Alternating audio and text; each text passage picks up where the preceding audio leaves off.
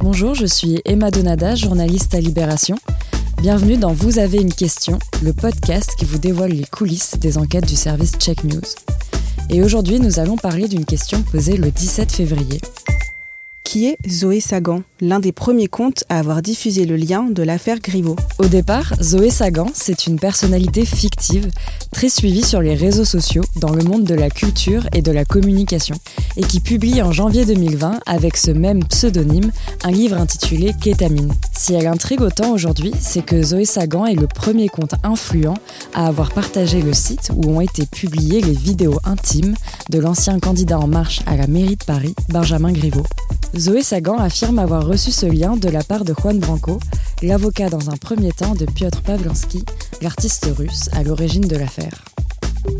Post publié le 12 février à 17h31 sur Facebook. L'inénarrable avocat et activiste politique Juan Branco m'a envoyé ce midi un lien au-delà du réel signé par l'artiste Piotr Pavlensky, où le candidat macroniste à la mairie de Paris envoie des jeunes filles des films de lui en train de se masturber www.pornopolitique.com. Pour en savoir plus sur cette histoire, nos journalistes Robin Andraka et Vincent Caucase sont partis sur les pistes de cette mystérieuse écrivaine. Je m'appelle Vincent Caucase et je suis journaliste à Check News. Je m'appelle Robin Andraka et je travaille à Check News. Bon alors du coup, pour comprendre qui est Zoé Sagan, j'appelle son éditrice, au Diable Vauvert, qui me dit bah, Zoé Sagan, c'est une intelligence artificielle. Donc déjà, ça part mal. Robin et Vincent parcourent le profil Facebook de Zoé Sagan. Ils se rendent compte qu'ils ont une vingtaine d'amis en commun. Coup de chance, la première personne qu'ils contactent a déjà parlé avec Zoé Sagan. On appelle une source qui a bossé avec Zoé Sagan, qui a communiqué avec elle par mail. Et cette source nous raconte que un jour, donc pour rencontrer Zoé Sagan, Zoé Sagan lui dit par mail il faudrait que tu passes par Aurélien. C'est un mec qui a fondé un site qui s'appelle Apart TV avec Cécile un site avec des chroniques un peu décalées sur le milieu de la com, de la, de la mode et tout. Et les deux sont fondateurs d'Apart TV en fait. Cécile, non seulement elle fait la promo du bouquin de Zoé Sagan Kétamine sur différents groupes Facebook, mais en plus, c'est la deuxième à faire le lien entre Branco et l'affaire Griveaux dans un post Facebook en félicitant en fait et Branco et Zoé Sagan d'avoir été à l'origine de l'affaire Griveaux. En fait, cette personne a l'air, la personne qui est derrière euh, Zoé Sagan, ça a l'air marrant quand même. Mais est-ce que c'est pas le collectif qui est derrière Sagan en plus? Oui, c'est vrai. Parce que, à part, à part Point TV, ils disent toujours on est un collectif. Oui, c'est vrai. Il va falloir que je lâche un sujet là, je pense. Au bout d'un jour d'enquête, on a donc deux noms qui ressortent, Aurélien P et surtout Cécile M. Le lendemain matin, les deux journalistes font le point avec Luc Payon, chef adjoint du service. Vous, depuis hier soir, vous avez avancé ou pas? Ceci dit, vous êtes quand même très proche du but là. Bah oui et non, parce que en fait le problème dans, dans ces cas-là, c'est toujours pareil, t'as le faisceau d'indices. C'est-à-dire, euh, en- et non, il y a deux difficultés. Un, t'as le faisceau d'indices sur le fait que activement fait la promo, c'est la seule du bouquin de Zoé Sagan sur des comptes de, Gilets jaunes. Ouais. Bref, on a plusieurs trucs. Ouais.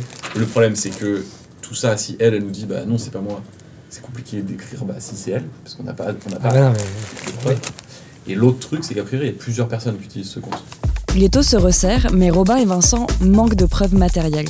Ils retournent alors sur Facebook dans la liste des amis en commun avec Zoé Sagan pour trouver une autre source. Cette fois-ci, ils contactent une journaliste qui a échangé avec l'écrivaine il y a plusieurs mois et qui leur apporte une preuve décisive. Oui, allô Oui, Vincent, c'est Margot. Oui, merci beaucoup de me rappeler. Je suis désolé, ça, prend, prendra deux non, minutes. t'inquiète pas, aucun problème. Là, à ce moment-là, la personne que t'appelais, c'était, c'était censé être Zoé Sagan. Toi, t'étais en lien, censé- en contact avec Zoé voilà. Sagan. Exactement, elle nous a contacté via son profil euh, Zoé Sagan. D'accord. Et, le, nu- et tu, as le, tu, tu as encore le numéro à laquelle tu l'avais appelé Ou elle t'avait appelé? J'avais noté le numéro que Mylène a dû transférer, je crois que c'était un 07. ça commençait D'accord. Ok. 07. Bah, ça, c'est le numéro 2, ça. Ouais, donc voilà, donc on est d'accord. Ok. Et bah, merci beaucoup.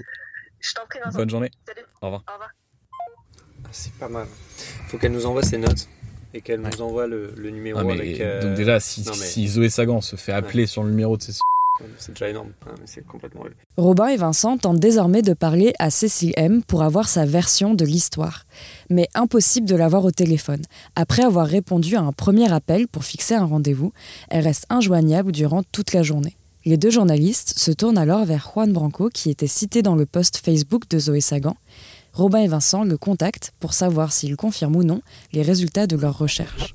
Et en l'occurrence, il avait pas mal de choses à dire parce qu'il nous a donc euh, assuré que, euh, en plus d'être à un moment donné l'avocat de Piotr Pawlenski, il était aussi l'avocat de Zoé Sagan. Il l'est toujours d'ailleurs. Alors il nous a pas dit euh, qui elle était. En tout cas, il n'y a rien qui infirme ce qu'on avait récolté jusque-là. On sait qu'elle a été euh, au moins au départ derrière ce compte. Vous venez d'entendre Vincent Caucase, Robin Andraca, Luc Payon et moi-même, Emma Donada.